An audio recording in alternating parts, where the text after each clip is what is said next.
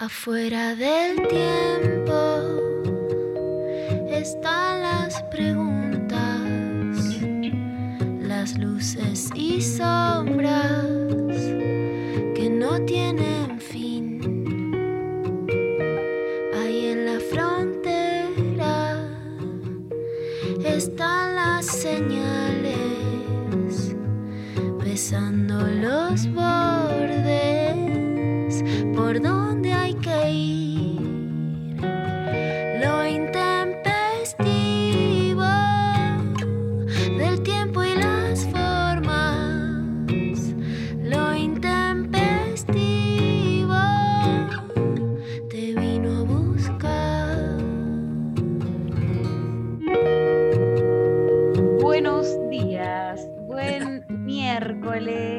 Hola Lula, ¿cómo andás? Hola Mari, ¿cómo estás?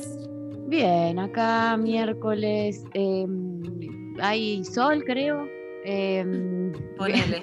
el- la, la que pasa el clima, pero no sabe bien cómo. Bueno, creo que hay sol, creo que quizás eh, hace un poco de frío, no está chequeado. eh, solo miré por la ventana. eh, El clima no chequeado. el clima no chequeado. Eh, y bueno, bien, todo bien. ¿Qué sé yo a esta altura? Eh, ¿qué, qué te voy a decir? Está todo bien. Bueno, hoy es un programa especial. ¿A vos te gustan los números redondos? Sí, a mí me La gusta. fecha. La fe- Las la cosa- fechas, las La celebraciones. celebración, total, total. Bueno, les contamos a los oyentes que eh, hoy estamos cumpliendo en este 2021 100 programas. ¡Uh! ¡Bravo! ¡Arriba! ¡Vamos! 100 programas de este 2021 en total. Sofi Cornell, ¿cuántos íbamos que mandaste? Estoy, creo que 286, tengo que rechequear y hacer los cálculos Bueno. de nuevo. Pero en los, tres- en los 300 hay que hacer un nuevo festejo.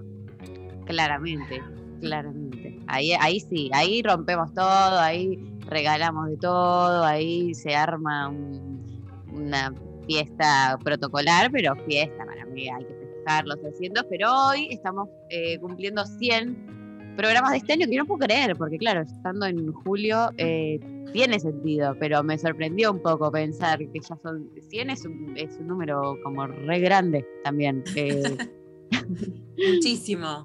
Todo es muchísimo.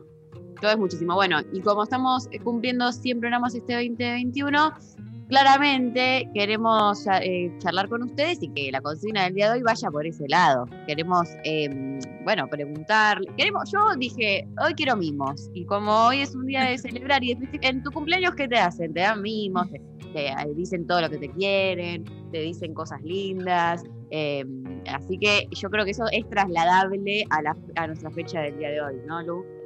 Completamente. Somos mimosas, cachondas, cariñosas. Todo eso. Somos todo eso y por eso queremos que ustedes eh, desde el otro lado, los oyentes, nos manden al 11 39 39 88 88 o a través de Instagram, de Twitter, arroba el intempestivo, que nos manden sus saludos, que nos manden eh, nada, como sobre todo mimos, pero si además quieren decirnos cosas que les gustan del programa, cosas que este año eh, recuerdan que escucharon y les gustó, cosas que los interpelan desde lo que hacemos, este, interpelan es No una críticas. Críticas no, No. se aceptan. No. críticas, no, Bueno, qué sé yo. Bueno, bueno. Constructivas, ponele. El programa de hoy se llama. Los 100 las ponen mimosas. Los 100 las ponen Claro. mimosas, me encanta. Eh, si tuviésemos un, un abajo, sería las- los 100 las ponen mi- mimosas. Eh, sí, bueno, no, bueno, eh, mimos, sobre todo cosas lindas. Si pueden hacer una crítica de forma linda, como que suene algo que me están diciendo algo lindo y no me doy cuenta que es una crítica, bueno, también. Pero sí, pero, pero sobre todo cosas eh, que sientan, que vayan eh, que, que surjan también, tampoco le den tanta vuelta. Eh, mándenos un mensajito por, para festejar estos 100 programas, para celebrarlos. Este, hoy tenemos un programa hermoso. eh, con un montón de cosas y bueno, estamos acá con Luciana Pecker eh, haciendo esto programa de nuevo, un, un full pibas eh, versión miércoles, se podría decir, Total. ¿no? un full pibas de miércoles.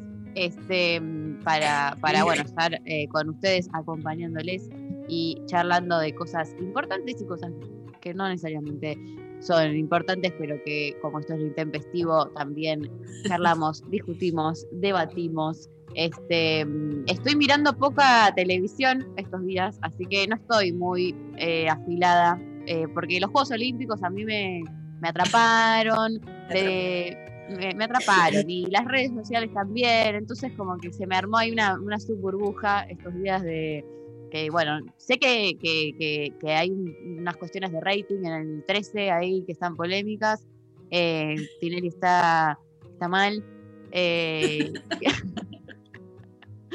es lo único que puedo decir. ¿Qué te pasa a vos con eso de Tinelli? Que Tinelli está mal. Me, me liquida porque justo como que el, entre el año pasado y este hubo en mí un resurgimiento de la televisión, eh, que como que empecé a darle más bola y me empecé a enganchar con los formatos que claramente miro eh, con- críticamente, ¿no? Pero que también me enganchan, que nunca me enganchaban. Y justo el año que más o menos me engancho con los formatos es el año que decaen, o sea, yo no lo puedo creer, como que hay algo de eso que me parece que obviamente está, eh, habla de, una época y, formatos que van y no van, pero mm, toda una vida defenestrando, diciendo no hay que mirar, no sé qué, o no, no le demos bola, o esto está mal, se tiene que terminar, y cuando me engancho, eh, dos puntos de rating. ¿Qué está pasando? La voz copó, no sé, Telefe ahí, eh, para mí acaparó bastante. Hubo, algo, hubo algo de eso probablemente que, colaboró también.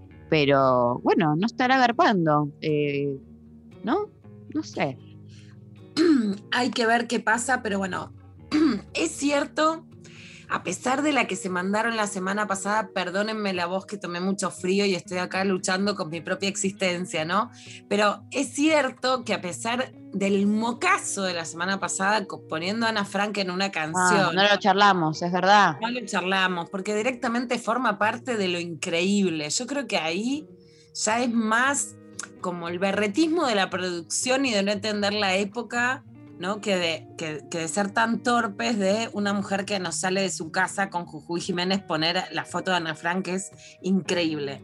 Al margen que además es como el límite social aceptado, que sobre el holocausto no y sobre Ana Frank no, ¿no? Ese límite social está como bastante claro y tiene un resorte claro que otras cosas no lo tienen. Pero vos sabés que el otro día vi en, en Twitter en una tuitera que decía, estoy corrigiendo un trabajo sobre Showmatch y habla de un cambio de la época. Me reinteresó. Pensé mucho en vos, por supuesto. Re- eh, qué bueno, quiero ver eso. Bueno, ahora te lo mando. Es un trabajo de comunicación política. El trabajo final, la profesora es Eugenia Michelstein, que es tuitera Ah. y que ella es la que lo puso, y las autoras son Noelia Mailén Colado y Sol Merguerian, es de la Universidad de San Andrés. Y la verdad es que es súper interesante, más allá de que, por supuesto, es muy largo, pero compara muchas cosas que son interesantes. Por ejemplo, que lo, lo primordial de Showmatch es que ponían mucho primer plano de la cola, como los programas de cumbia que te hacen la toma desde Claro. abajo. ¿no? Acá estoy viendo, por Sí. ejemplo, un culazo en primer plano. Bueno, eso ahora ya no lo hacen más, ¿no? Mm, No. No, no, o sea, ya está más, está más sutil, digamos, eso. Exacto, ¿no? Está mucho más sutil la, la toma al culo o la toma a las tetas que acá mientras te hablo las estoy viendo en primer plano, que ese plano que casi se veía la, la vulva y Sí. podías hacer una toma ginecológica, ¿no? Hacías un pap directamente. Hacías un pap con la cámara de televisión. Bueno, esa toma, lo que destacan las chicas es que no se, no se ve más. A mí lo que me parece interesante, más allá de todos los debates sobre el vestuario, que sí lo que dicen es que la diferencia de vestimenta entre ambos sexos sigue siendo muy clara, dice el trabajo. Por ejemplo, acá está eh, el Lisandro Ponce, y que, por ejemplo, ellos están vestidos de traje, en saco, corbata, todo, y ellas en mallita. O sea, sigue estando la diferencia que las chicas son más sexy, ¿no? Oh. Claramente. Y que ser más sexy es sinónimo de tener menos ropa. Pero lo que a mí me parece interesante de esta baja de Showmatch, a pesar del mocazo de la semana pasada, es que Showmatch sí cambió dentro de lo que era. Sí. Y ahí me parece que hay un punto, que es como que la gente quiere o que seas de un nivel de brutalidad machista que ya hoy por otro lado si lo haces te condenan, entonces no lo puedes hacer. Y ahí está esta exacerbación como si fuera un erupto de derecha. O si no, también cuesta mucho bancar que los programas puedan decantar en algo un poco menos machistas de lo que eran. Pero no, sería cierto decir que Showmatch, que fue el icono más claro del machismo televisivo, hoy es igual, ¿no? Por eso me interesó tanto este trabajo, que después vas a ver, Mari, que lo vamos a seguir tratando porque eh, las estudiantes mandaron unos audios como para que los podamos analizar, porque sé que a vos te interesa el tema y está buenísimo verlo, digamos, también. Porque me parece que forma parte también de un imaginario social en donde muchas veces cuando nos quejamos aún de los efectos del feminismo, no nos damos cuenta de todo lo que logramos y de todo lo que sí cambió. Mm. Sí. Que yo creo que es importante darnos cuenta de lo que cambió y de hecho de todo lo que sirvió ser críticas, porque hay cosas que hoy, si las vemos o las escuchamos, nos chocarían, ¿viste? De, che, esto era posible, Sí, ¿viste? Que te choca. sí, que, digo, yo conozco hoy a muchísimos tipos que son muy machistas y ven algunas secuencias de antes y les chocan. Eso es interesante, porque no es que las que puteamos, las que nos peleamos, las que nos cargamos en el hombro decir la pollerita está mal, te- tenías media redacción en contra, ibas y te puteabas con el editor para que pongan la palabra femi- femicidio. Ahora, viste, somos todas amplias, todas no cancelar, pero había que ir y dar las batallas para ahora estar de vuelta. Bueno, esas batallas tuvieron logros que hoy son difíciles de conmensurar, de poner, che, teníamos uno y ahora tenemos 100, ¿viste? No son una tabla estadística No. pero realmente no se puede hacer lo mismo que se podía hacer hace muy poquitos años. Bueno, eh, vamos a. Esto es un tema que nos encanta y que podemos charlar seis horas de corrido. eh, este, pero vamos a ir a, a un primer tema. eh, les recordamos que nos escriben al 11 39 39 88 88 sus saludos, sus eh, nada, sus mimos, sus, sus mensajes sobre eh, qué les gusta del programa, cómo el- lo vienen escuchando este año. Hay mucha gente que lo escucha por por Spotify, gente que lo escucha eh, eh, antes de ir a trabajar, trabajando, escondido, trabajando. Eso también es lindo cuando nos cuentan cómo nos escuchan, eh, con quién lo comparten. Así que nos vamos a escuchar el primer tema del día de hoy, los Cranberries haciendo When You're Gone.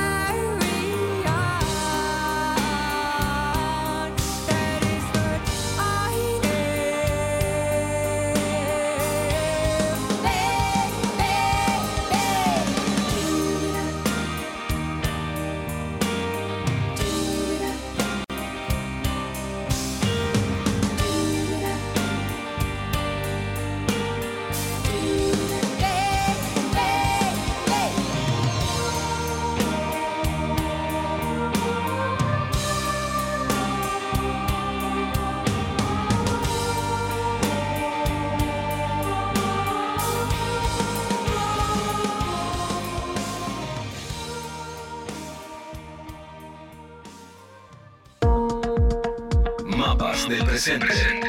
Con Ezequiel Adamovsky, la actualidad política con perspectiva histórica.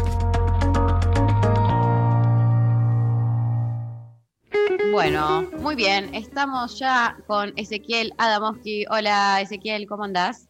¿Qué tal, María? Muy bien. ¿Cómo andan ustedes?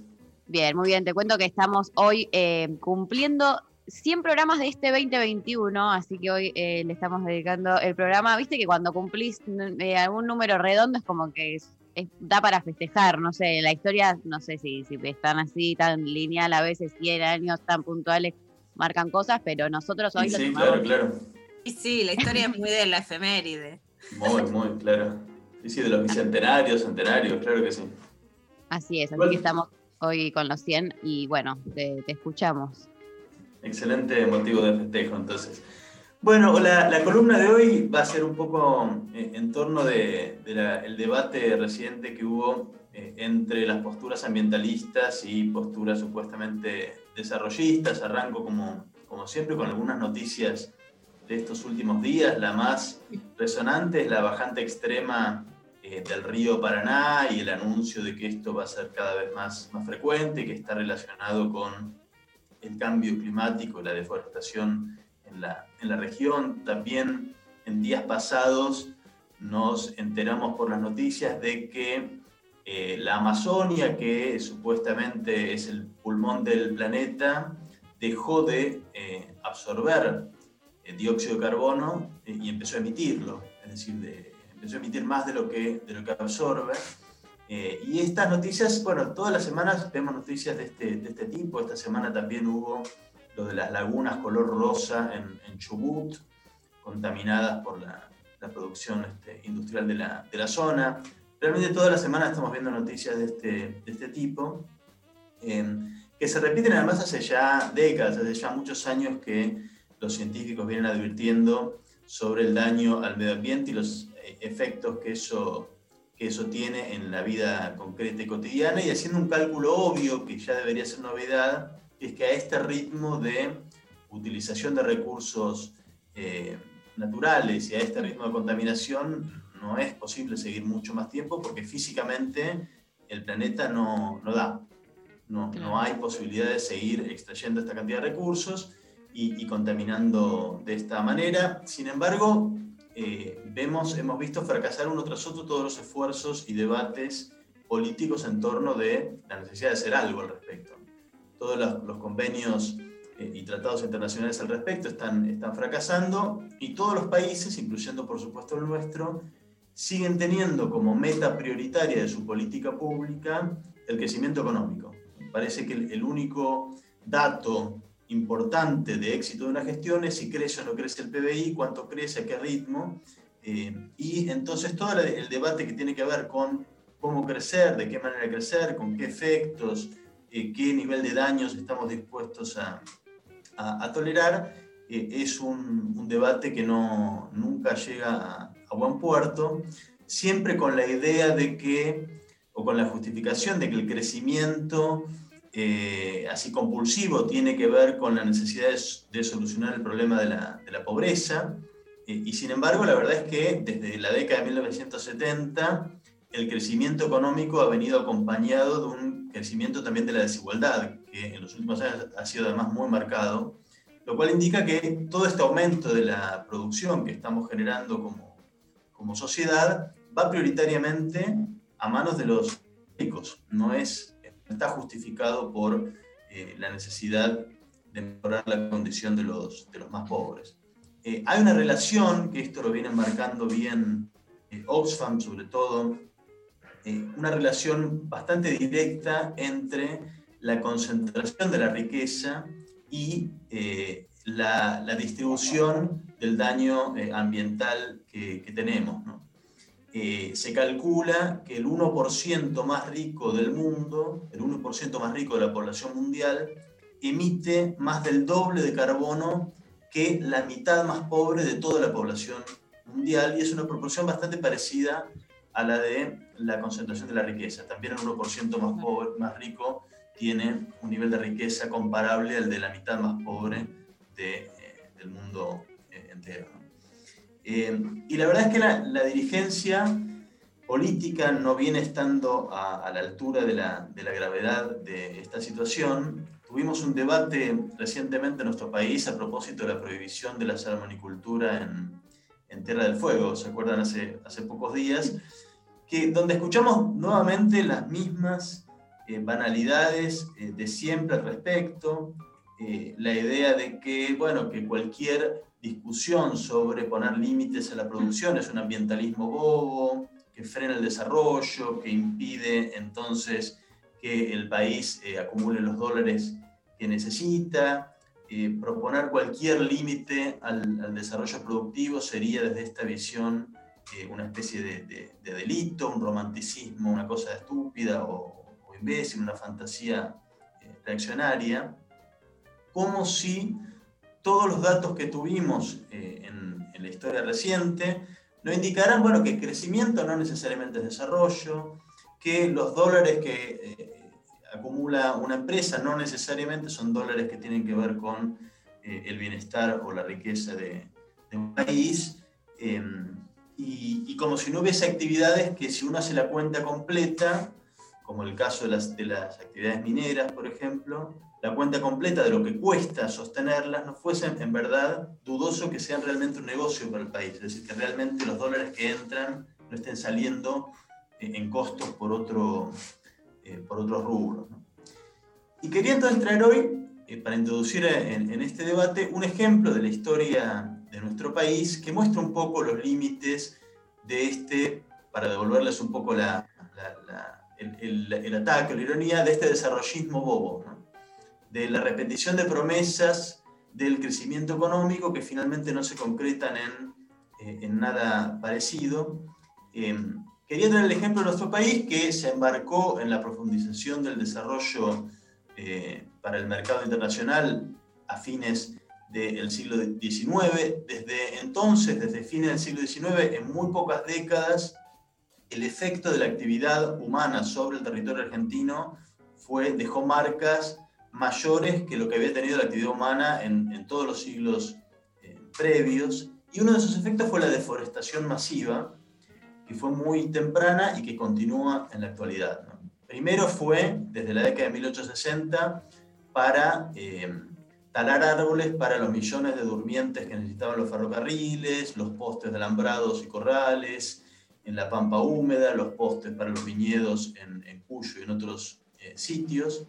Eh, esto generó una tala indiscriminada, sobre todo que afectó a Santiago del Estero, que tenía un quebrachal centenario eh, de, una riqueza eh, incalculable, sobre todo en, la parte occidental, que fue devastado completamente y transformó en, en, virtualmente en un desierto lo que antes era un bosque muy espeso. Esto sucedió, digamos, fines del siglo XIX, comienzos de, del siglo XX.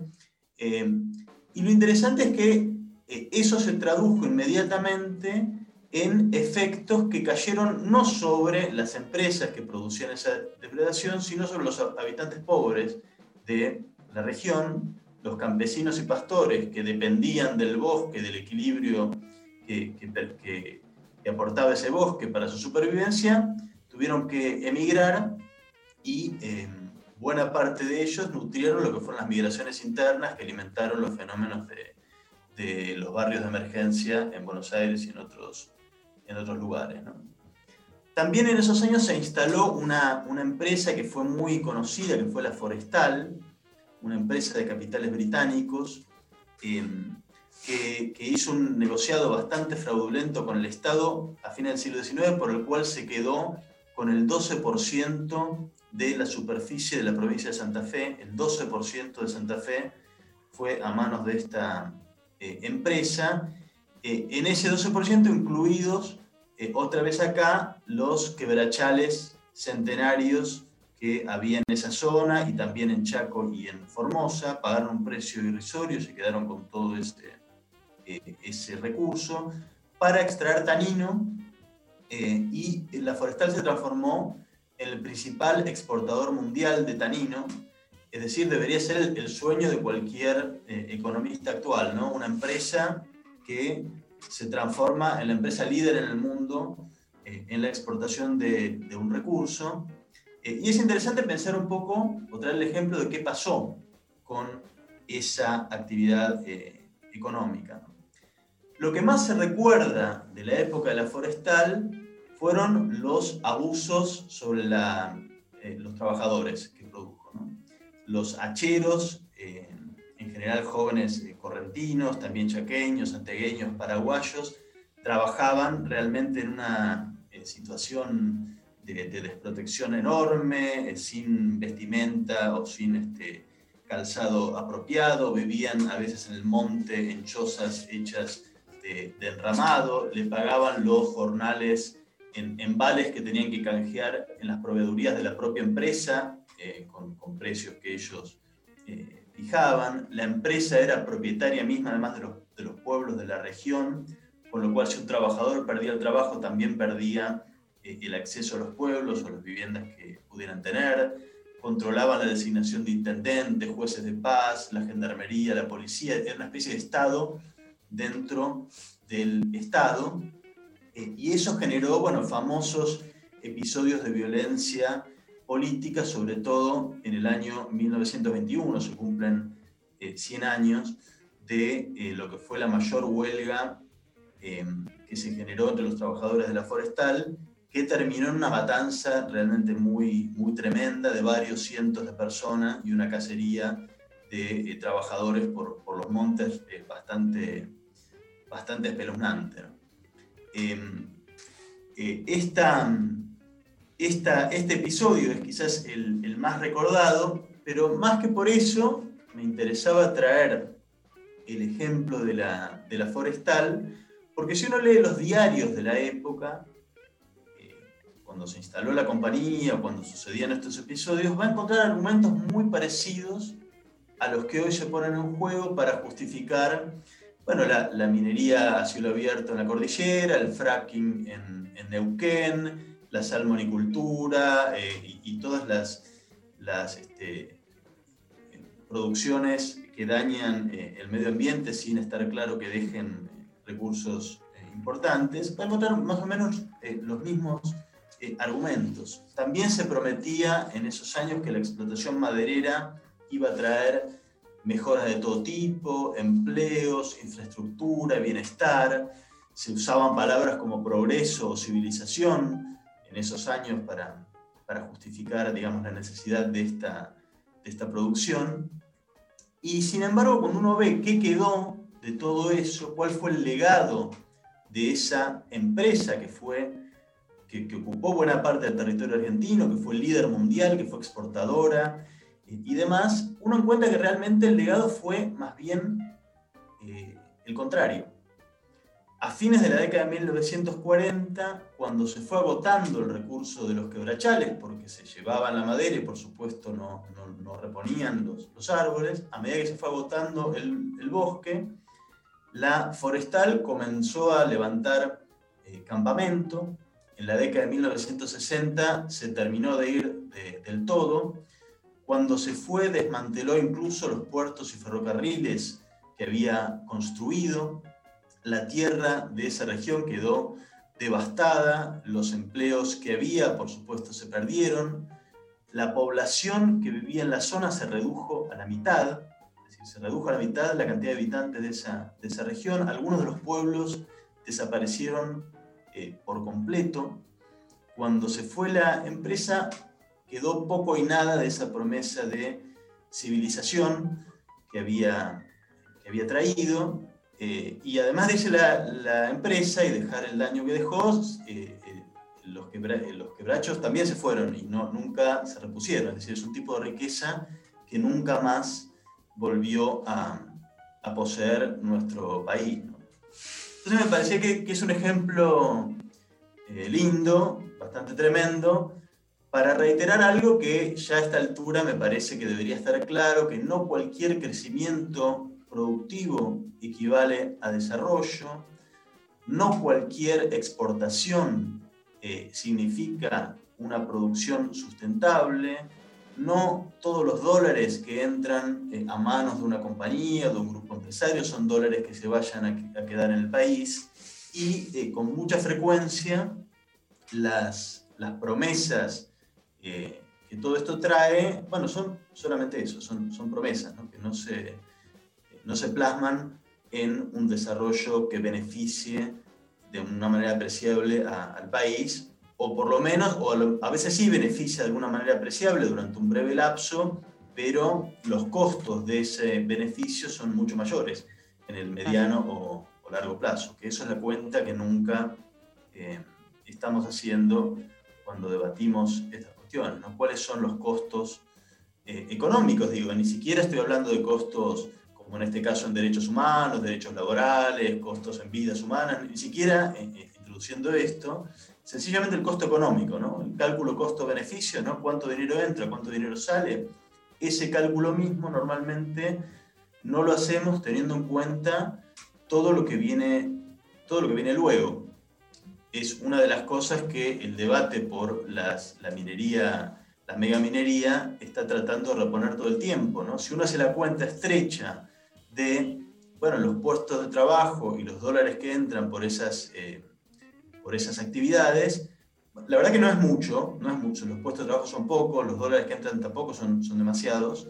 Pero bueno, uno podría decir, bueno, eh, conviene, algo, algo entra, adelante, pero cuando uno suma a esa cuenta que luego de que se vaya la, la minera, bueno, quedan esas piletas llenas de productos químicos durante años, filtrando y todos los costos que eso va a significar para sanear ese ambiente, cuando uno hace todo el cálculo de todas las otras actividades económicas en la región que se ven afectadas, está pasando con la producción frutícola en Río Negro con el fracking, ¿no? Pierde valor esa producción, pierde mercados por estar en contacto eh, cercano con una actividad tan eh, contaminante. Cuando uno hace todos esos cálculos, los- los- el cálculo del costo sanitario por las enfermedades que todo esto genera, que lo paga eh, prioritariamente el, el Estado, no está para nada claro que sea negocio en términos puramente económicos, sin, sin Ese- hablar de todo lo En, demás. en relación a la pandemia, lo que está claro, más allá de que la pandemia que, que termina, digamos, cambiando la historia del mundo es la del coronavirus, que veníamos de otras pandemias como la gripe aviar, ¿no? Como el ébola, aunque no haya tocado en esta zona, que era la más peligrosa y la que más avisoraban como la que podía generar un estallido todavía peor al que estamos viviendo, pero que sí son, sí son a partir de enfermedades zoonóticas, o sea que saltan de animales a seres humanos y que se producen por la falta de biodiversidad y la degradación del ambiente.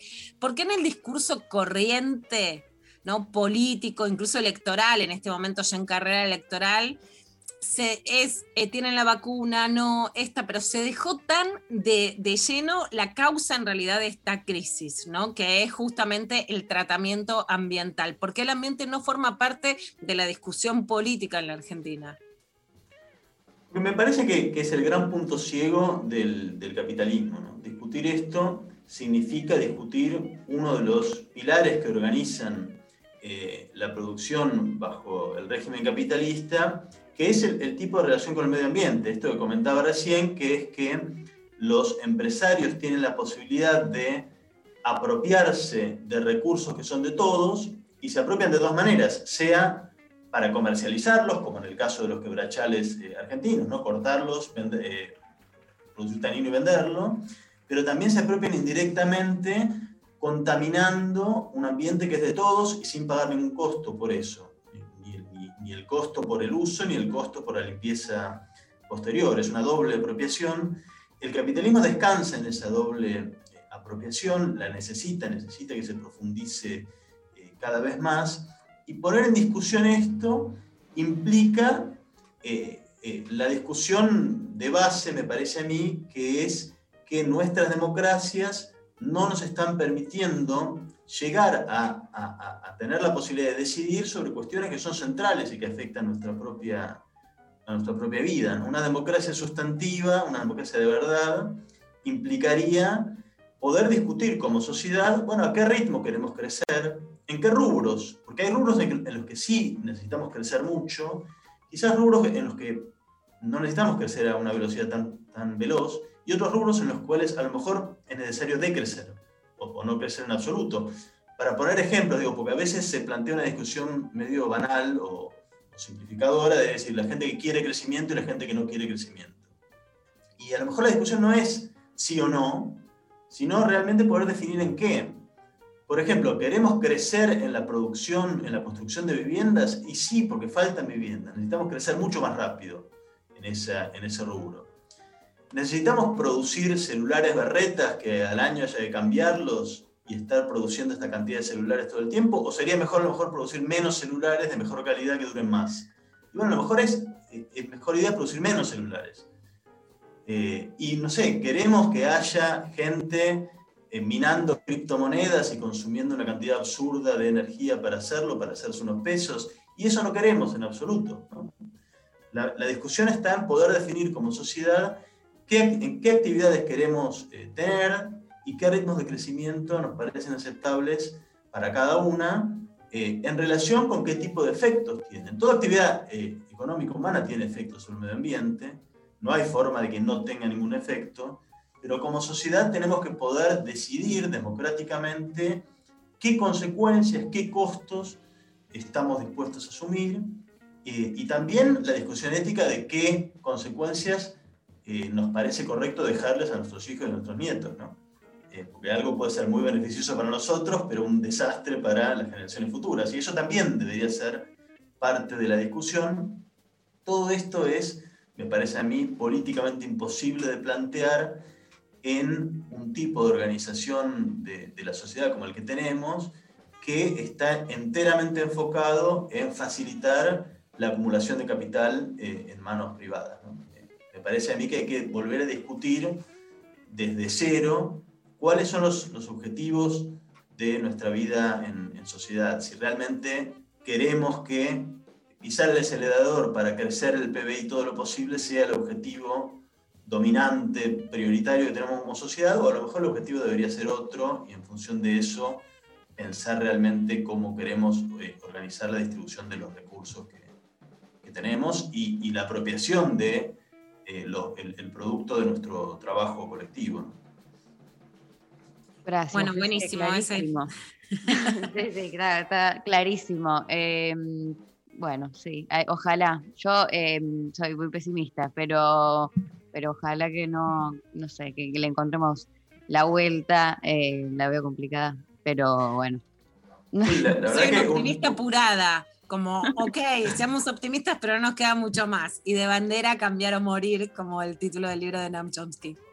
Tal cual, tal cual. Totalmente. Bueno, eh, gracias Ezequiel Adamowski por eh, la columna del día de hoy. Nos vamos eh, a ir a la pausa escuchándolo a Charlie García haciendo. Un abrazo este para todos. Un abrazo. No, ese, un abrazo ese. Tu vicio, Charlie García.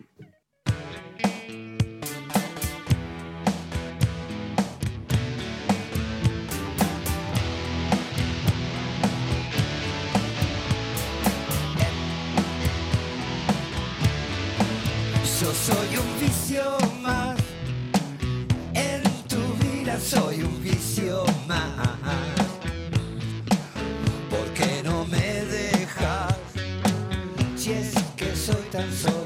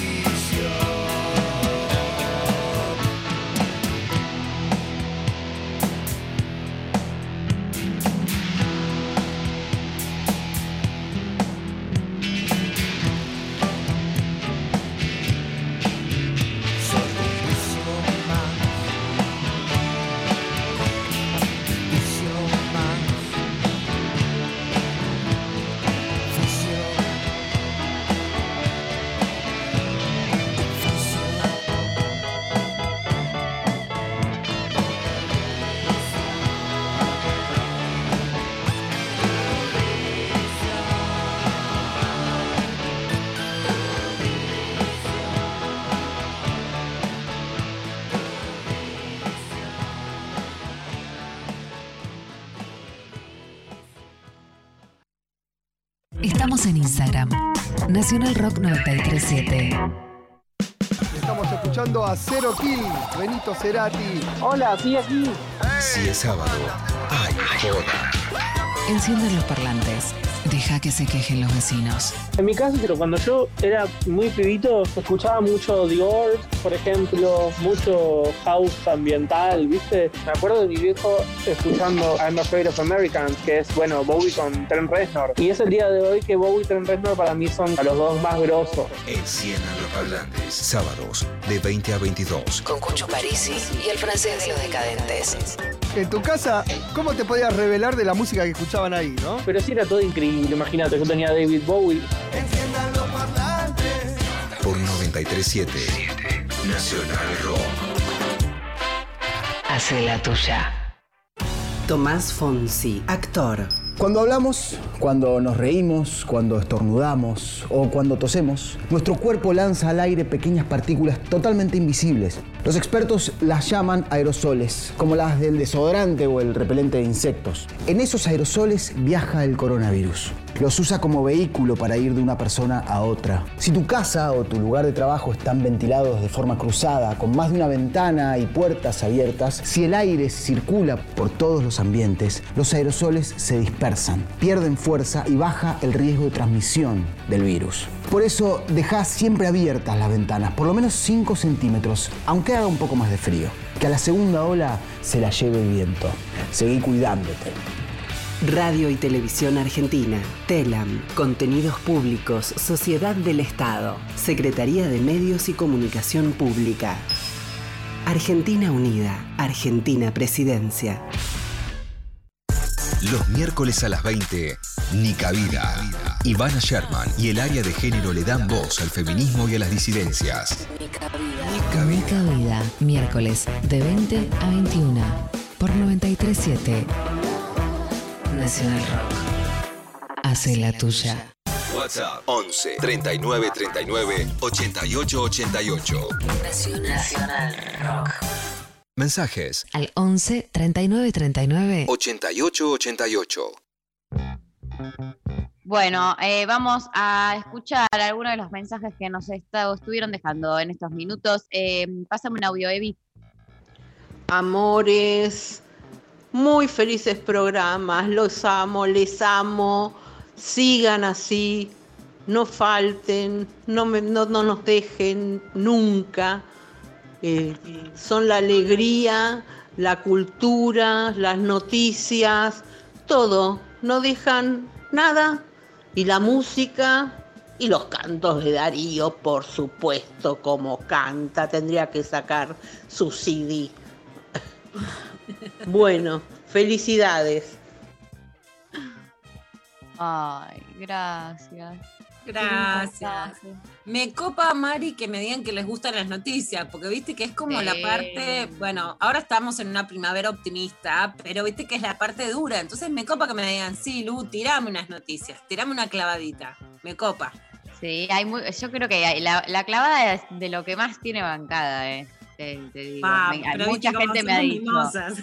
Sí, no, no, pero fuera de joda, mucha gente que me ha dicho, no, me encanta eh, escucharla a Luciana para informarme, o gente que no, que, que dice que son todos los periodistas un horror, y dice, no, pero Luciana, la verdad es que eh, va re bien, y me, me informo con Lu, y no sé qué, y aguante, así que hay, hay, hay bancada de la clavada.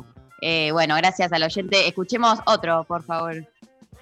¿Cómo me viene como anillo al dedo esta consigna de este programa? Felicitaciones a todos los que hacen lo intempestivo.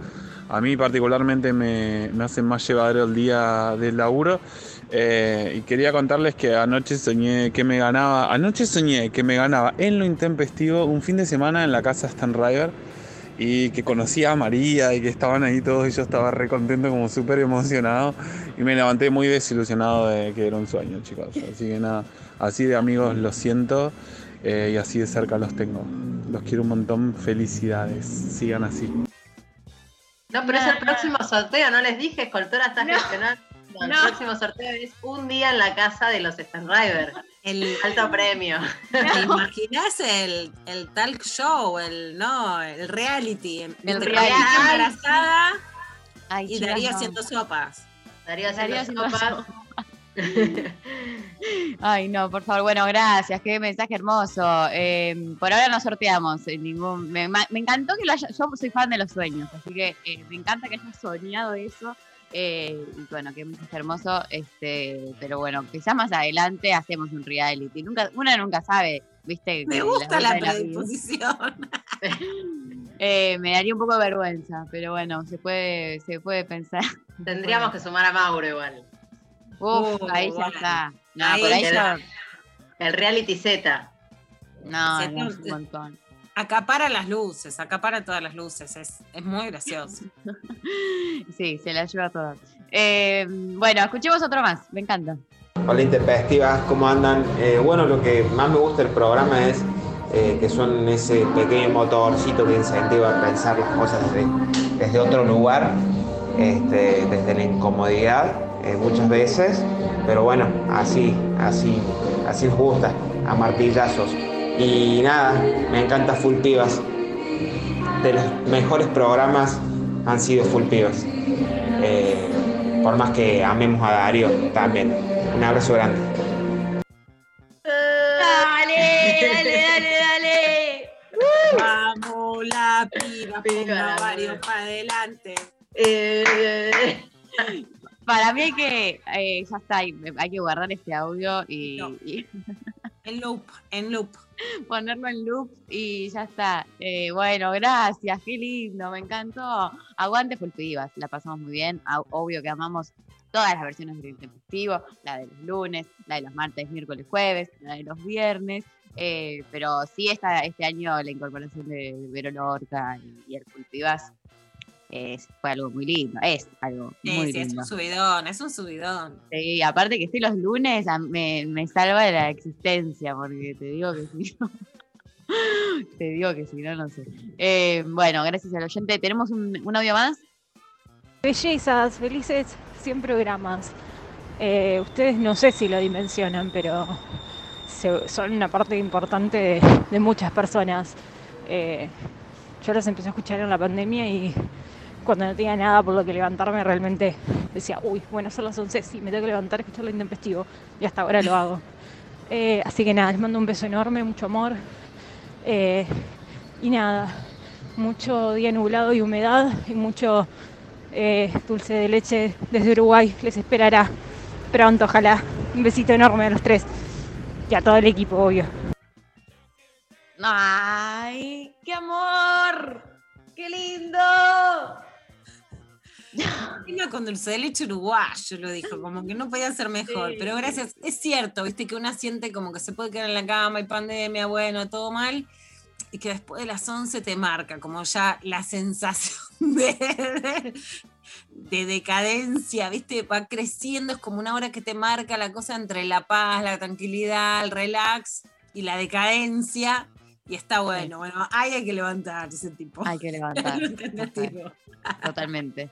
Eh, bueno, acá por, por WhatsApp nos mandan felices 100. Estuve escuchando los programas del año pasado. Un viaje increíble. Miren cómo les quiero que no me alcanza con escucharles a diario que vuelvo a los del año pasado. Les mando mucho amor. Esto es, esto es una, un oyente Ah, eso es amor, eso es Esto amor. es amor total. Esto es entrega total. Bueno, qué lindo. Gracias. Eh, acá otro, otro mensaje que dice: Cada vez que mando un audio me pongo re nerviosa y tartamudeo como si fuera el primero. Nunca gané ni una pasta frola hasta que llegaron ustedes y me regalaron los mejores cursos. Es un placer escuchar a Daniela Lucena. Les amo. Si ustedes están de festejo, yo también. Nunca nos falten. Escoltora, te vamos a extrañar. Ay, este Ah. mensaje. Cuántas emociones. Eh, que termine Vamos a decir que Sophie Cornell sigue trabajando, por supuesto, con Daria, a las que a las y los que lo conocen, es la reina del chat. Ayer yo estuve porque hago los cursos de Darío y está Sophie con el chat y va a seguir trabajando con Darío, pero deja el programa de radio, así que estamos re uh, Estamos muy sentimentales, sí, yo también. Igual estos días son re especiales.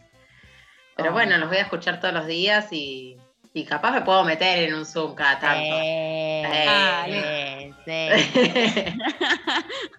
Aunque sea un poquito ahí, un Sí. minutito, un mensajito.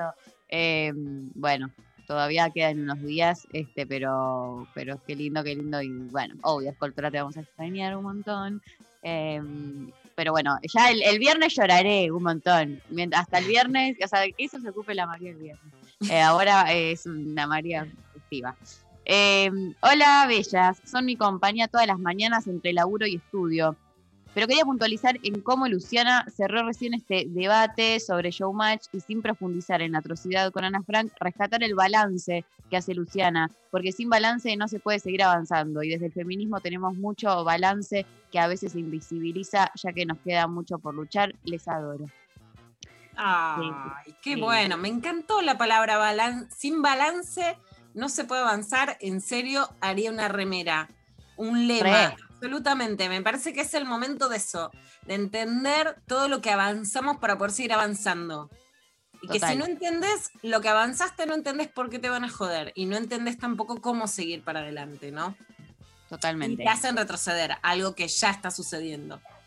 Si ves las redes sociales, ya nos hicieron retroceder. Si ves las listas electorales, hay cupo, hay paridad, pero hay menos participación feminista popular. No es que no hay ninguna, pero hay mucha menos. Está mucho más aparateada la participación de las mujeres en las listas.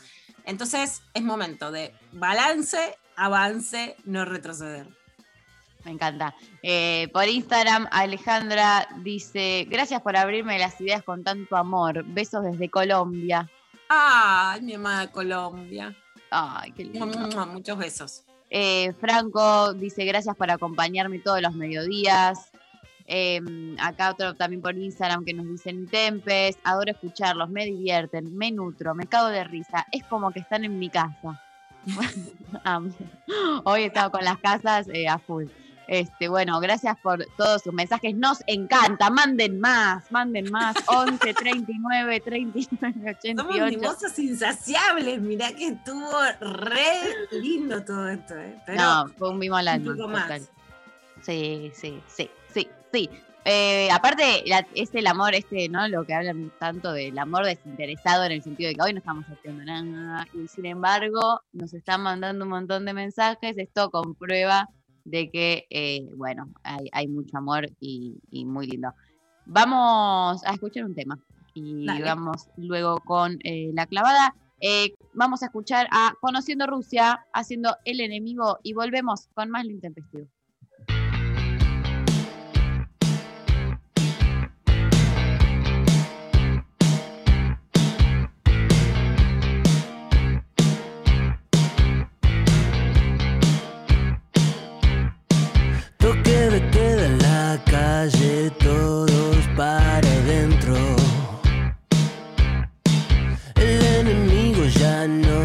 Esconde, anda suelto.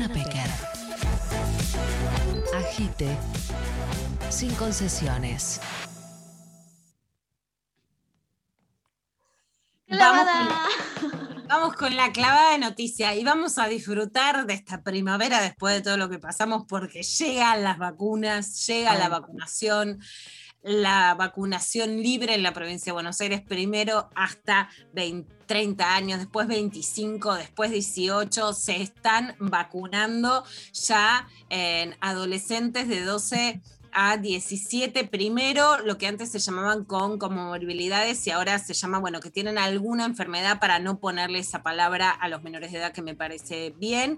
Y se dice, todavía no está confirmado, que el jueves se anotan en la ciudad de Buenos Aires. Hay un tema que es que hay como una carrera, ¿a qué hora te anotás en la ciudad? Porque te llaman según...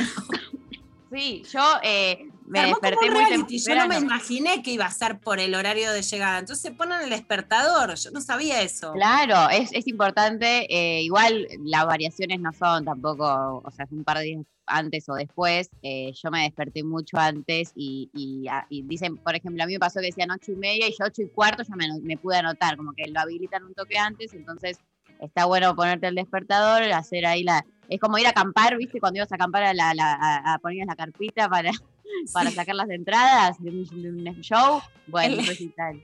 Es, el poco- River de los Rolling Stones. A mí me gusta más el sistema de provincia, que quedan todos anotados y después sorteen. ¿Para qué? ¿Viste? Esa idea del Sí, primero bueno. que llega, que es porteña y no bonaerense, me gusta menos, pero me encanta que se vacune todo el mundo y realmente eso, por supuesto, genera un clima más optimista. Después vendrá convencer a los que no se quieren vacunar. Después vendrá, por supuesto, también ver qué se hace con, bueno, las polémicas que hay en todo el mundo con los documentos sanitarios, digamos, ¿no? Y Sí, qué sí.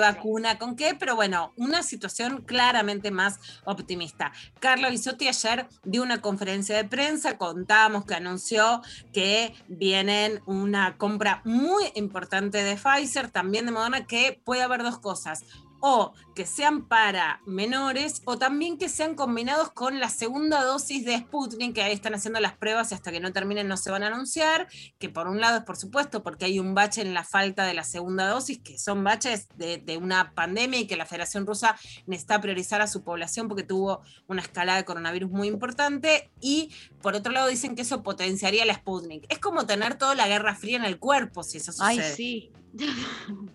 Total. Ojo que va. Yo que Batalla interna.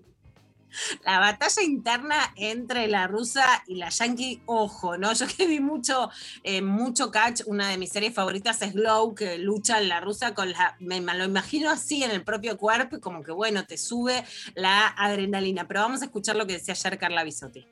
Primer gran consenso es el logro que ha tenido Argentina en seguir retrasando la circulación de la variante Delta como predominante. El otro consenso que se ha logrado trabajando fuertemente es el inicio de la vacunación de adolescentes priorizados con condiciones definidas para el inicio de los registros en las jurisdicciones y la distribución de las vacunas para avanzar en la vacunación en esta etapa de la vida. Y finalmente, un consenso muy importante que es que agosto sea el mes de las segundas dosis, completar esquemas de vacunación priorizando mayores de 50 años para alcanzar coberturas de vacunación con las segundas dosis de al menos el 60%.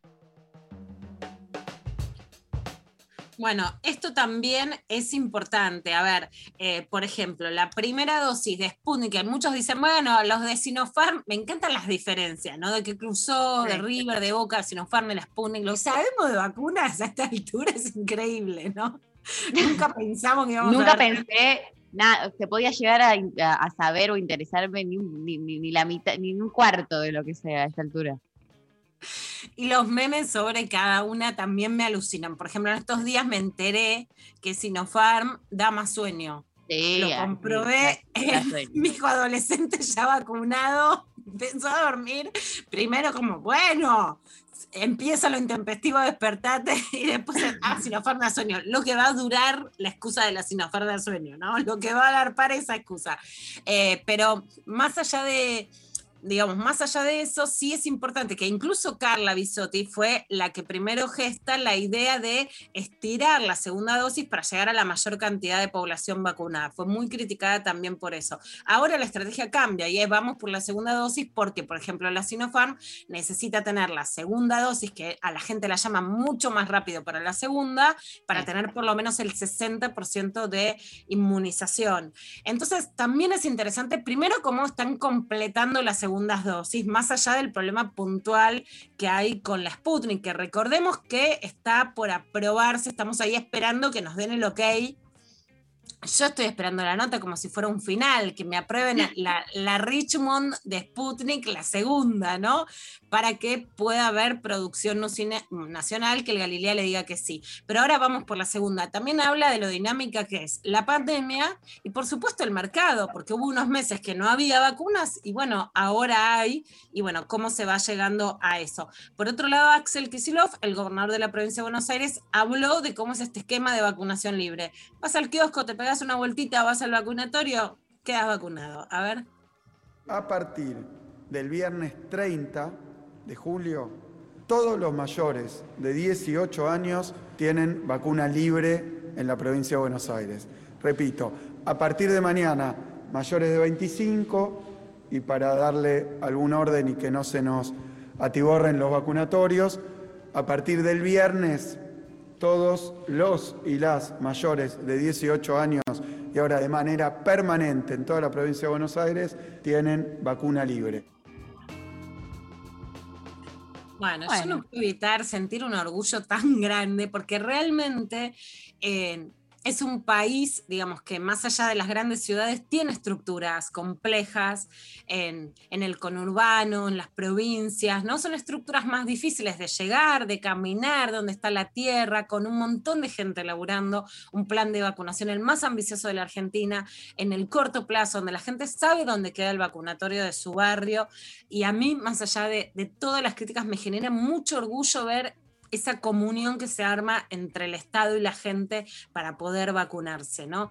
Eh, no somos primer mundo, no están todas las calles asfaltadas, hay mucha gente por debajo de la línea de pobreza, hay mucha deuda interna en la Argentina y pudimos hacer este plan de vacunación con estas cifras de población vacunada. Para mí hay que realmente tener mucho, pero mucho, mucho orgullo. Bueno, Axel Kisilov también anunció que a partir de hoy, Daniel Goyan, que había dicho que iba a estirar un poco renunciar al Ministerio de Salud porque es candidato en la lista eh, of oficialista, finalmente le pidieron que dé un paso al costado, porque si no iba a tener mucho costo político en muchos sentidos, y va a dejar el Ministerio de Salud a Nicolás Kreplak.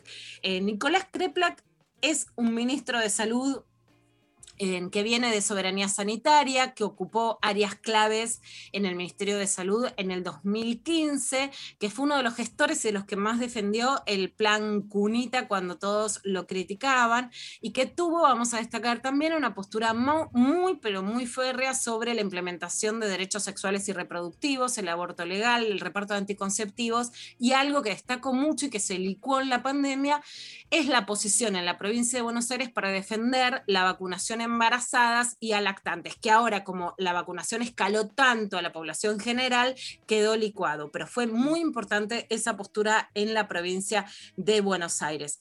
Esto lo decía Axel sobre la asunción de Krepla como ministro de Salud para agradecerle de manera, diría yo, eh, total y absoluta de mi parte a Daniel Goyán, que todavía es ministro de Salud de la provincia de Buenos Aires, pero dejará de serlo el día de mañana, donde eh, le tocará asumir a quien forma parte del equipo, es colaborador de Daniel y, y por supuesto este, han llevado adelante la pandemia en conjunto, que es Nicolás Kreplak. Mañana a las 10 de la mañana estará asumiendo como ministro de Salud.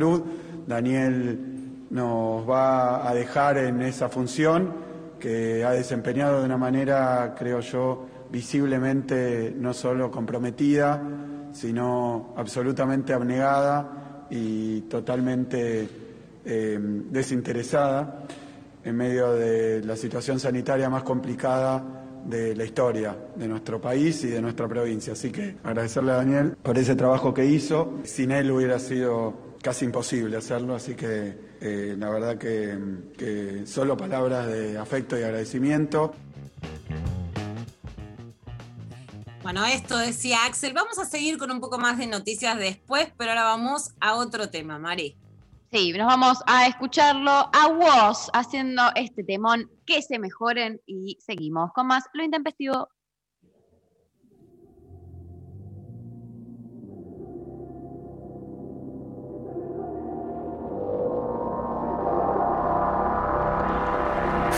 Sentimientos de muchacho, tan loco guacho. Se bambolean como piernas de borracho. Voy sucio pero no me mancho. Es que estoy al revés, me cuelgan los pies de un gancho. Muchos años siendo fiel al mismo banco Al mismo riel, al mismo bando Al edén del bardo. Este pincel con el que pinte de familia en son blanco En el que proyectan tantos. Y ahora vemos cómo nos maltratan Cómo cambia el eje de la data Cuando el que dicen que protege que es el mismo que te mata Hereje antiplaca. Nuestra vida depende de un dedo ajeno. No bajan el pulgar los dueños del coliseo. Como no digo lo que quieren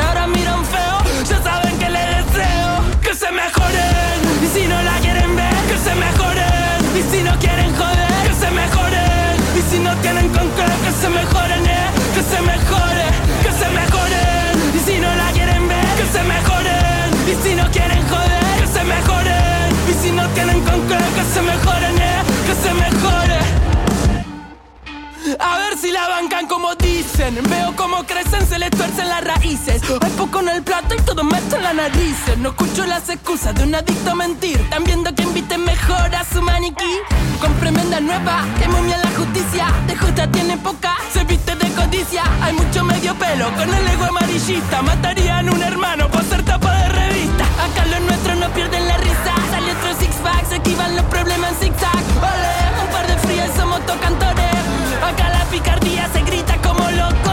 No pienses que esto es solo para señalar al resto. Sé que yo soy funcional al mal que digo que aborrezco. Pero tengo que exorcizarlo que me resulta molesto. Aún sabiendo que cantando no cambio lo que detesto. Prefiero esto antes que tu displicencia. Están cantando mierda que algún gel se la comercia. Andan cabeceando la marcha de la obediencia. Así de fácil te van a disciplinar la esencia.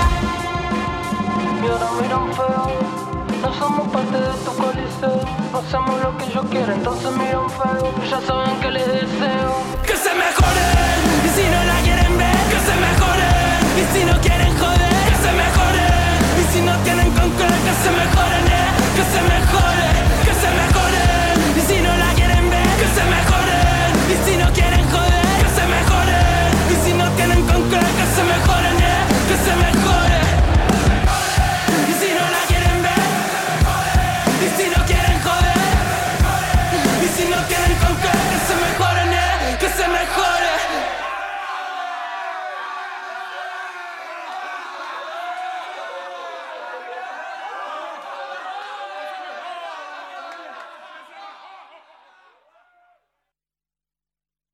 De 11 a 13. Lo intempestivo. Nacional Rock.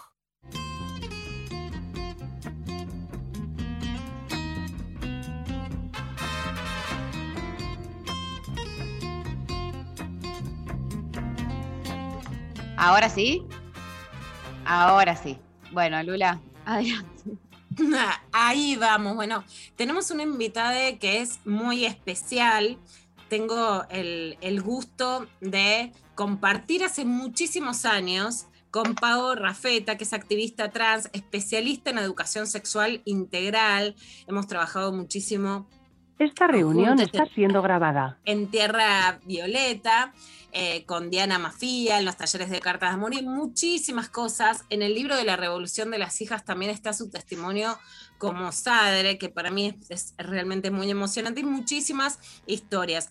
La semana pasada, cuando se lanza el DNI no binario, hubo, hubo tweets que pueden leer de, de Pau, que además compartió también Diana Mafía, los retuiteé también, que eran muy interesantes, porque cuando se abre camino, bueno, a veces quedan muchas dudas por delante, siempre hay cosas que se pueden hacer mejor, que son mejorables, y por otro lado, muchas dudas y articulaciones en torno bueno, ¿y esto ahora cómo se hace? Y hay un camino que se va haciendo al andar en la medida en que se avanza en derechos. Pero bueno, Pau, en principio te queremos saludar, ¿cómo estás? ¿Qué tal? Buen día o buenas tardes, no sé a qué hora va a salir esto. Sale ahora, estamos a vivo, a vivo, Pau. Ah, excelente. Buen día entonces. Buen día. día, Pau, buen bueno, contanos qué, qué te pareció de bueno, qué es criticable, qué es mejorable del anuncio del DNI no binario en la Argentina sobre el que estuviste tuiteando. Bueno, eh, gracias por la pregunta. En principio voy a empezar por, por lo que me pareció bien de esto, que es que haya un reconocimiento de la personalidad jurídica para personas que eh, no nos reconocemos dentro de las categorías hombre o mujer. Que eh, no es toda la comunidad trans, sino quizás algunos grupos dentro de la comunidad trans o no trans eh, que no, no nos reconocemos dentro del binario masculino-femenino y a partir de ahí entonces este decreto vendría a ofrecer la posibilidad de incorporar otro marcador en el documento que no sea hombre o mujer, o masculino o femenino. Eh, y eso me parece eh, desde ya un avance.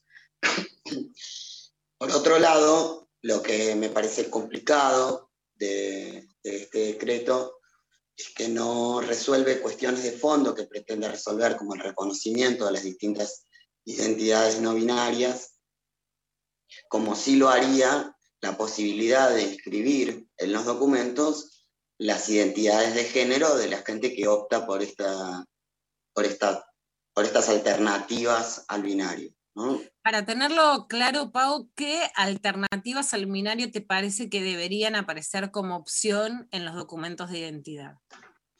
Mira, es difícil responder a esa pregunta porque no hay un consenso comunitario y hay muchas propuestas muy buenas, especialmente la de la agrupación Todes con DNI, que hizo una propuesta técnica para eh, ofrecer un campo abierto, optativo, donde cada persona pueda poner el género tal cual lo vivencia, tal cual lo siente, tal como garantiza la ley de identidad de género, que dice que el género es una vivencia interna e individual.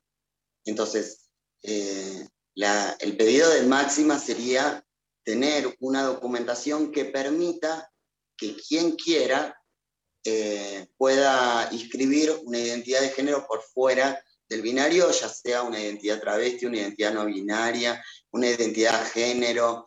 Eh, es enorme la lista. Por eso no, no se plantea la existencia de un listado desplegable, digamos, donde puedas elegir una entre varias opciones, como ofrece Facebook, por ejemplo.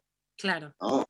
Eh, porque eso sería un listado restringido que cerraría la posibilidad a otras identidades. Y parte del reclamo comunitario que se escucha en estos días es que este decreto con, con esta inscripción X también de alguna manera cancela el reconocimiento de otras identidades fuera del binario.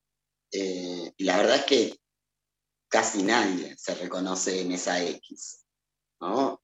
Eh, de hecho, el, modelo que se toma desde el punto de vista técnico es un modelo que se ha aceptado en algunas organizaciones internacionales, entre ellas el ente regulador del tráfico aeroespacial, que permite poner eh, un, un signo a aquellos documentos que no sean varón o mujer. Entonces, no es un reconocimiento de la identidad no binaria o un reconocimiento de múltiples identidades, sino una forma de marcar aquello que no se puede marcar dentro del binario. Entonces, en ese sentido es insuficiente.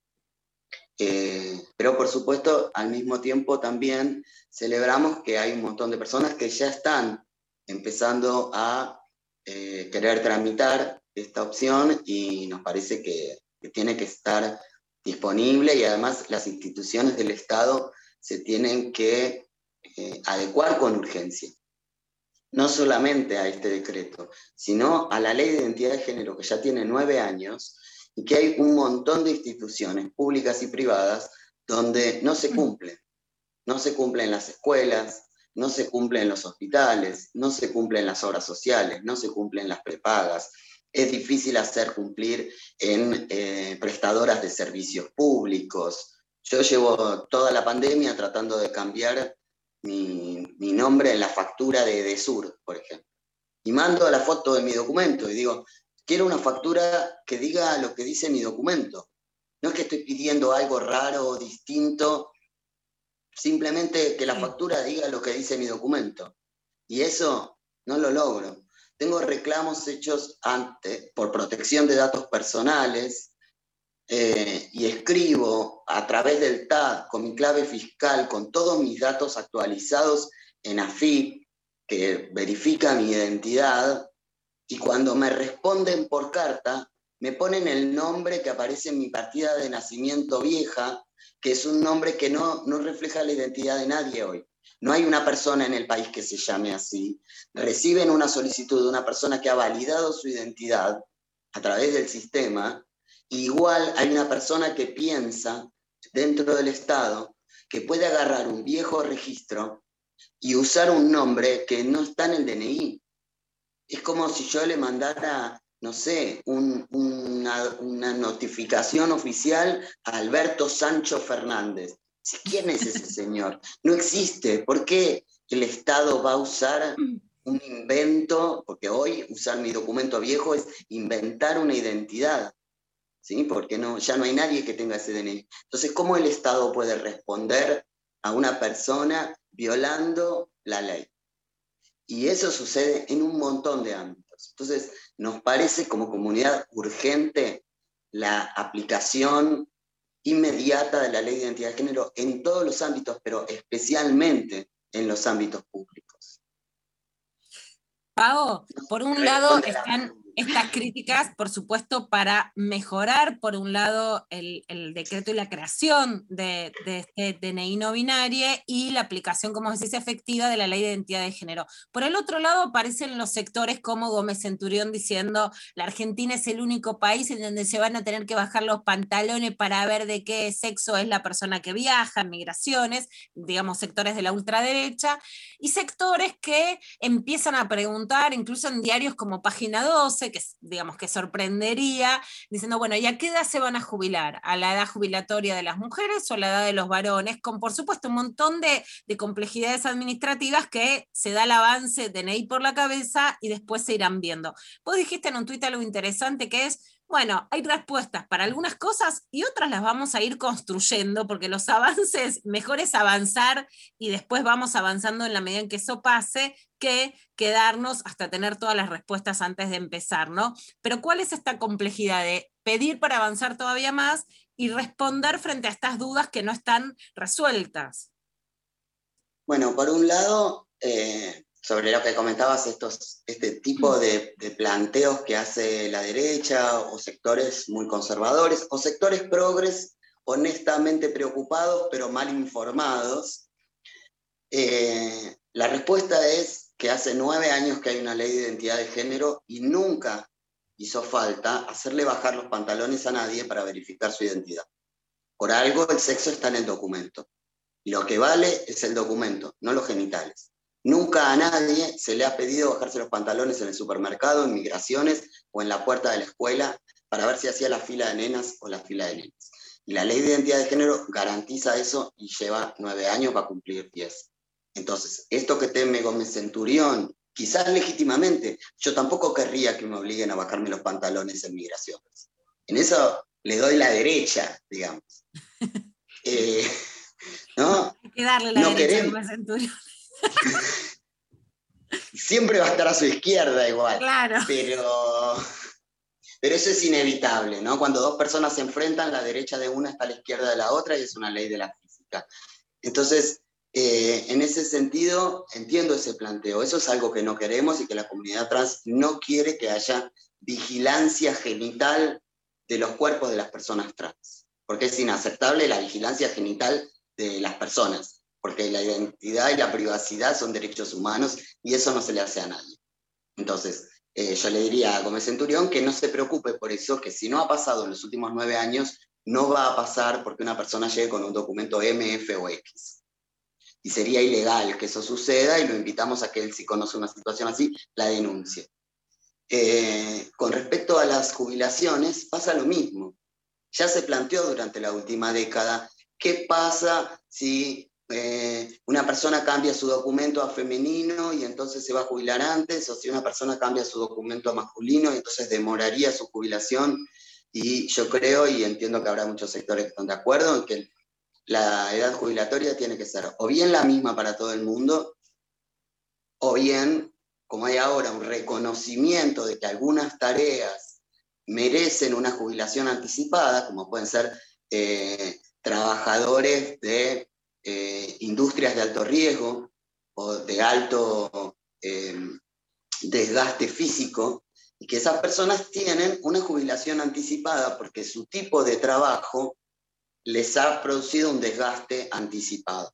De la misma manera que hay un reconocimiento eh, a las mujeres hoy por haber hecho tareas de cuidado, de gestación, de crianza, etc. Y por eso hay una jubilación anticipada, no hay ningún problema para que un hombre o una persona no binaria que ha parido, ha gestado, ha criado, haya cuidado infancias y niños y a la abuela y etcétera, y además trabaja en el subte, se jubile antes. No tiene que depender de un marcador de sexo en el DNI, sino de una trayectoria. La trayectoria, ¿no? Exactamente, ¿no? Eh, Pau, me parece que ahí justo esta semana se anuncia a partir del 4 de agosto, y lo vamos a ir contando, pues estamos en vivo en lo intempestivo, que para las mujeres que tengan 60 años se va a reconocer como un año de trabajos cada año de, de, tareas de cuidado con los hijos. En ese sentido, lo que, lo que sí me parece interesante de lo que vos decís es que más allá de que haya algún régimen especial para las personas trans, que además tienen una expectativa de vida más baja todavía en la Argentina, en este sentido de esta implementación de esta medida en particular, me parece que se puede resolver reconociendo las trayectorias anteriores más allá de la identidad de género actual, ¿no? Que reconocer las trayectorias es algo importante. Por supuesto, yo ando por la vida con un documento de hombre, pero he parido, he gestado, he amamantado y he criado una, cría que ya tiene 20 años. Y si un día se va a dar un reconocimiento o un descuento, digamos, en el tiempo de trabajo obligatorio para gente que haya gestado, seguramente me lo van a dar.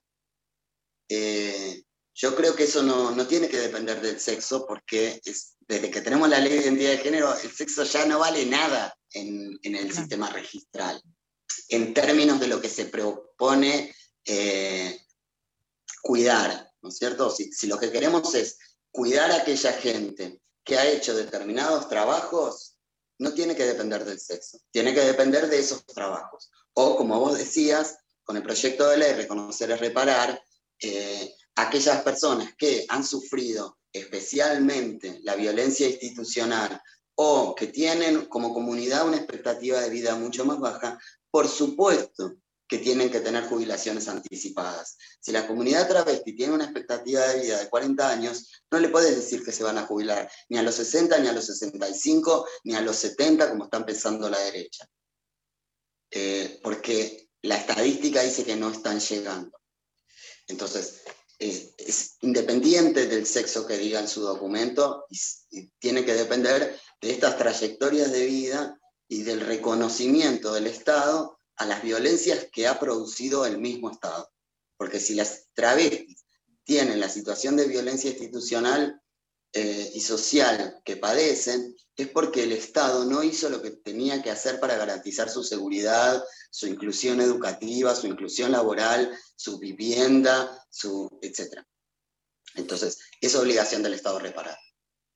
Pau, ¿qué pasa en los colegios tanto con eh, les pibes que reconocen otra identidad de género que pueden querer cambiar también el, el DNI en esta instancia con como con los padres, que es tu caso, que no es ni madre ni padre, has contado tu testimonio en la revolución de las hijas, que por supuesto es la revolución de las hijas, eh, y que es muy emocionante también como, eh, como bueno, como como tu hija toma mucho más naturalmente que otros sectores sociales, que los que tuitean, viste cómo eh, la piba reconoce y no le cuesta tanto lo que a otras personas les parecía que iba a ser dificilísimo. Pero cómo se está dando esta adaptación en las escuelas y en medio de una pandemia que hace además cualquier trámite mucho más complicado.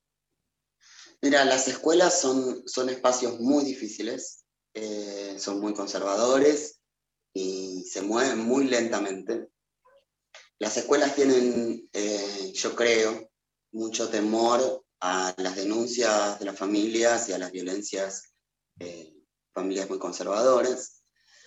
Tienen eh, poca voluntad, muchas escuelas, de ayornarse, ponerse al día con respecto a la ampliación de derechos. Pero también hay muchísimas escuelas donde hay eh, personal muy capacitado y que está haciendo grandes trabajos de acompañamiento a sus estudiantes trans.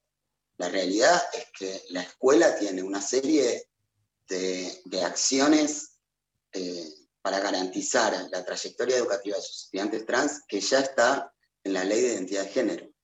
Entonces, independientemente del documento que tengan sus estudiantes, sea masculino, sea femenino, o incluso ahora si alguien decidiera optar por el documento X, no cambia nada dentro de la escuela. La escuela tiene la obligación de respetar la identidad de género de todos sus estudiantes. Eh, y esto es así desde que se aprobó la ley en el 2009. Tiene la obligación de registrar a sus estudiantes tal como se presentan según su identidad de género tienen un protocolo que está reglamentado sobre cómo se tiene que hacer la inscripción de esas personas. Y eh, en esta preocupación, porque son niños o niñas o niñes, hay que recordar siempre que cuando dos derechos entran en conflicto, en este caso la ley de identidad de género y eh, el deseo o el reclamo de esta persona eh, sub-18 que solicita una modificación registral en, su, libro, en su registro, en su boletín, en su certificado de estudios. Y esto entra en conflicto con los derechos de la secretaria de la escuela o la directora o la familia que dice, no, no, no, esto es una aberración, no puede ser, a mí así no me gusta, yo desconozco esta ley a mí no me representa. Bueno, esa señora tiene derecho a pensar lo que quiera, pero cuando entran en conflicto dos derechos, siempre prevalecen los derechos de niños, niñas y adolescentes. Y eso es una ley. No, no es discutible, salvo que se discuta en el Congreso. Pero eh, dentro, dentro de una institución eso no es discutible. Eh, una directora de escuela puede ser antisemita y sostener en su libertad de conciencia pensar mal del pueblo judío pero no puede decir que no va a anotar a un estudiante judío o que no le va a anotar el apellido judío a un estudiante porque no le gusta cómo suena o porque tiene muchas consonantes o porque no sabe bien cómo se pronuncia, entonces mejor le pone López. Eh, y eso no, no, es posible. Entonces, el, el, derecho de esa señora a pensar cosas aberrantes en su cabeza está limitado a la hora de chocar con otros derechos que son derechos humanos y especialmente derechos de niños, niñas y adolescentes, por ejemplo, ir a la escuela y ser anotado con su nombre y su apellido, independientemente de que a la directora no le guste el apellido. O que la señora sea racista y no le gusten los eh, niños marrones y negros en su escuela. Y, y, hay escuelas donde intentan decir que no hay vacante y si son blancos hay vacante y si no son, si no son blancos no hay vacante. Sabemos que eso sucede. Pero eso no se puede hacer. Esa señora puede ser denunciada, puede tener una sanción, puede incluso perder su cargo si insiste en una postura que viola los derechos humanos. Eh, entonces, con la ley de identidad de género pasa lo mismo. Si a la escuela no le gusta, que lo vean en terapia. Pero los derechos de niños, niñas y adolescentes se tienen que garantizar dentro de las instituciones. Bueno, ese es el título, que lo vean en terapia, los derechos se consiguen, se pelean y que siempre se transformen en mayores derechos. Bienvenidas las discusiones si son para ampliar y no para restringir. Pau, realmente un gusto hablar con vos, que clarifiques también sobre en qué hace falta avanzar, qué se puede mejorar y qué dudas se pueden despejar. Hablamos con Pau Rafeta, activista trans, especialista en educación sexual integral. Muchísimas gracias. Gracias a ustedes. Muchas gracias. Eh, nos vamos a la pausa escuchándola a Aretha Franklin haciendo sí, so y volvemos para terminar con el programa de hoy.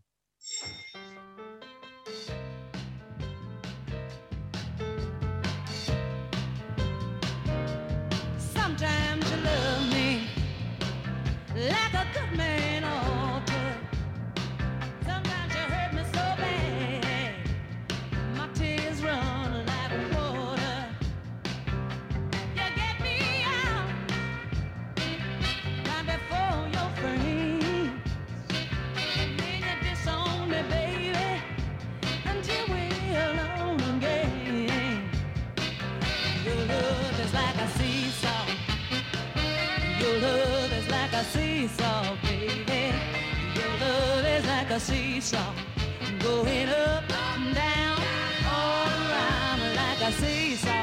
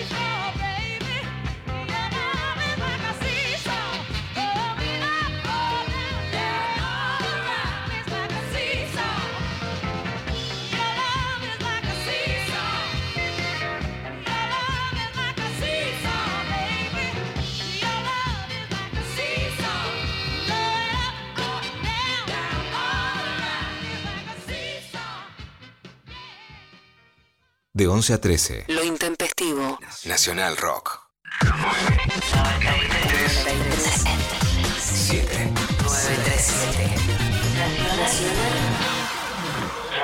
Nacional Rock. Hi, Shirley. Hi,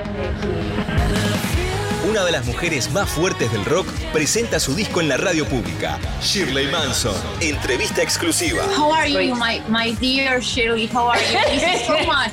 I mean, you know how I feel about you, and it's great to see your face. It's just so great to see your face. La cantante de Garbage charló con Mickey sobre música, rock, feminismo y Latinoamérica.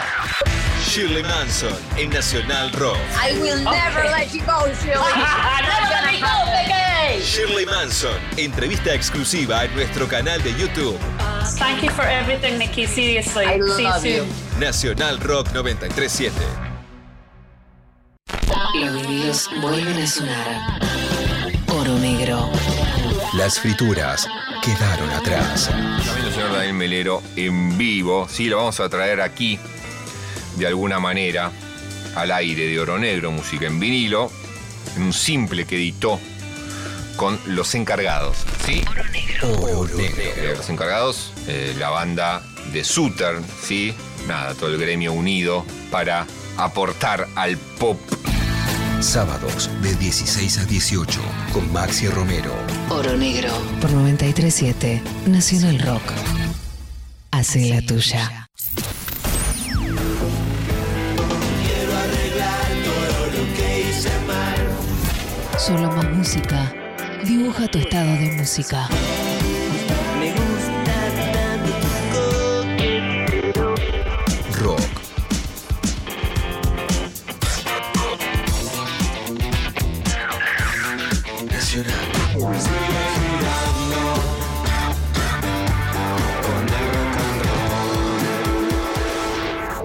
Nacional Rock.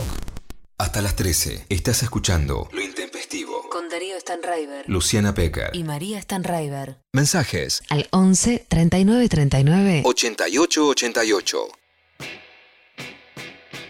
Estamos, eh, eh, estamos, muy bien. Eh, estuvimos acá, eh, ustedes no nos ven, estamos en, en el Zoom y, y- y encontramos todo. Hay una opción que da el Zoom que son como unos fondos, eh, como que te cambia el fondo. Entonces ahora estamos eh, eligiendo, básicamente queriendo estar de vacaciones en, en- en la playa. Entonces Sophie Cornell se puso todo un fondo de playa, Luciana Pecker está como abajo del mar, no entiendo bien. Estoy en las Eh, sierras de Córdoba ahora. Ah, en las sierras de Córdoba. Joya. Me enseñó encanta. Sophie Cornell. Tengo a mis hijas adolescentes de vacaciones. Ayer la tuve un ratito, que pude llevarla a jugar al tenis conmigo, fue un placer, pero bueno, sigue ahora de, de- de- de- de gira mágica misteriosa, pero lo logré sola, sin centenial. Lo lograste sola y es. eh, También pensé que era el fondo del mar igual, ¿eh? Pero Pero, no, faltaba. Bueno, eh, escuchamos eh, mensajes de audio, Evi, ¿nos pasás? Hola, genias. Comparto con la oyenta que dijo que hasta este programa nunca me había ganado ni una cucharita de helado.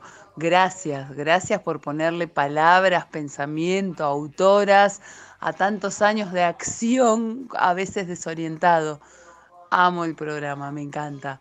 Eh, Por 100, 200 y 300 programas más. Besos. Ay, Vamos. me encanta. Bueno, me Muchos más, alegra. completamente. Muchos más, muchos más. Eh, escuchemos otro.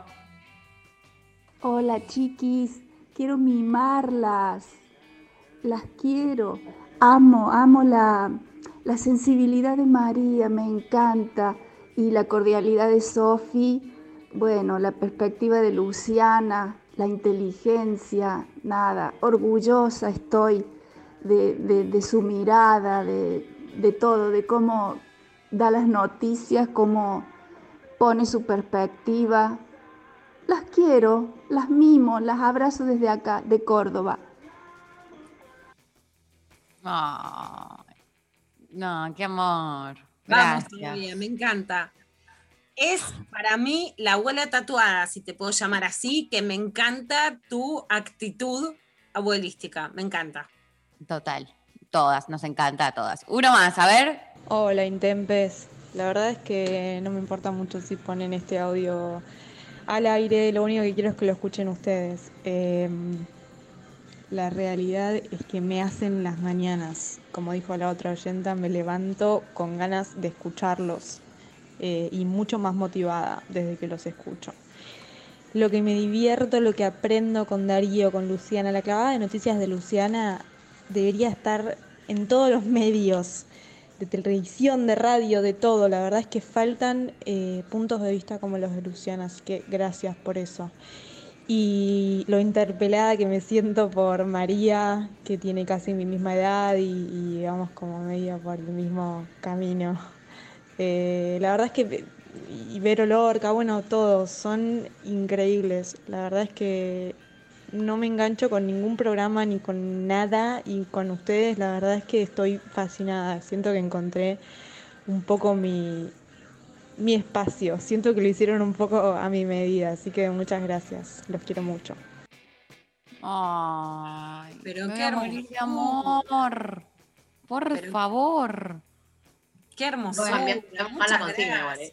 Todos los días no cambiamos más de consigna.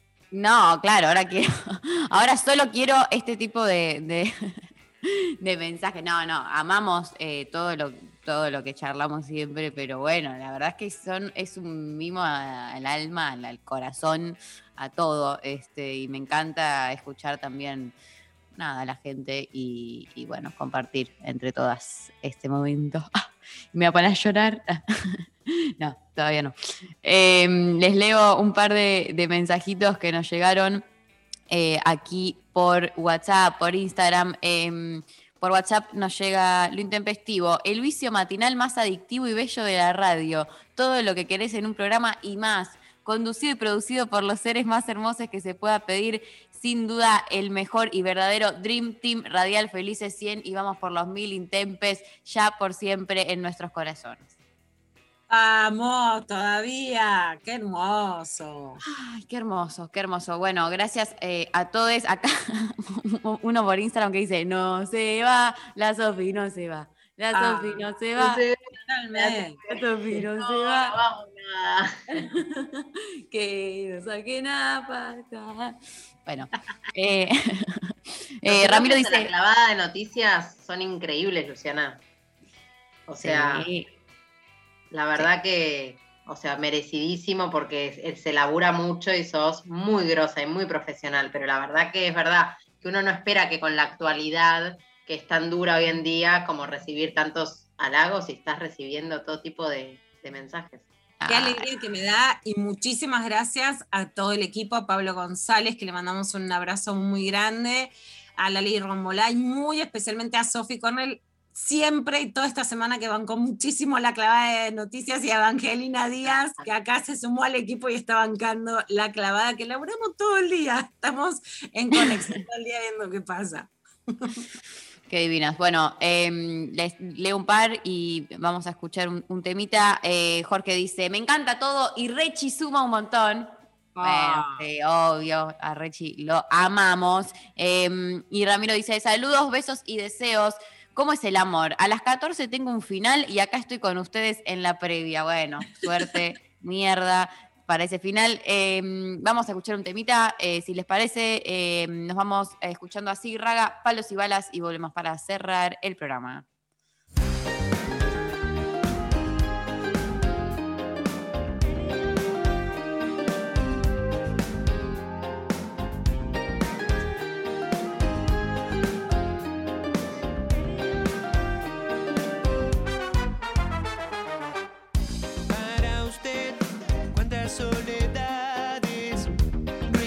Sobre las ciudades, son estatuas y son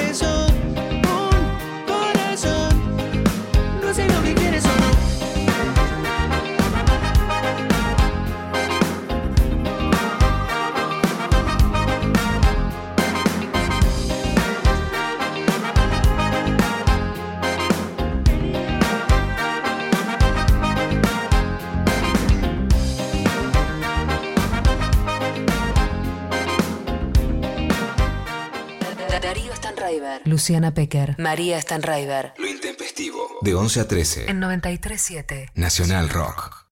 Estamos en Twitter. Nacional Rock 937. Todos fuimos. Todos somos. Todos, todos podemos ser. Cuando se conduce a velocidad excesiva, aumenta la probabilidad que un conductor pierda el control de su vehículo, ya que tiene menos capacidad para anticipar los peligros. También impide que otros usuarios, ciclistas, peatones y otros autos puedan prever adecuadamente su comportamiento.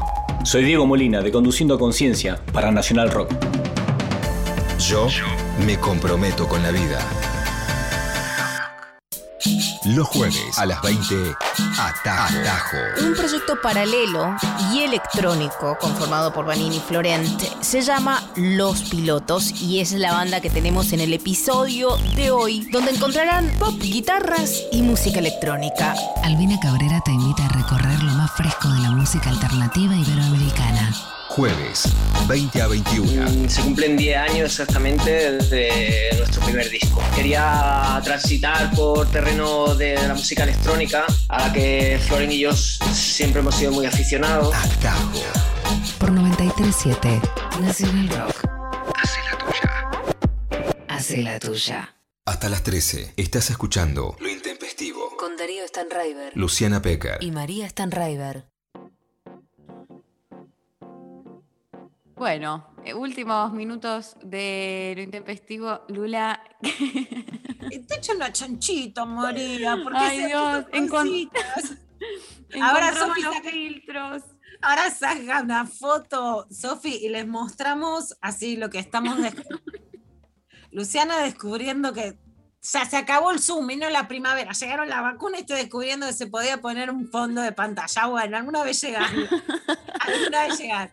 Pero también llegó lo mejor de la campaña. La verdad a mí me encanta. El marketing, pero no el de los saltitos, la sonrisita que criticaba Cristina el otro día. El berreta, el spot berreta, el, el viejo y querido jingle que se te pega al candidato que nunca votarías. Bueno, eso nos trajo con esta alegría Guillermo Moreno. Mirá lo que es el, el jingle este. Amigos tiene cualquiera,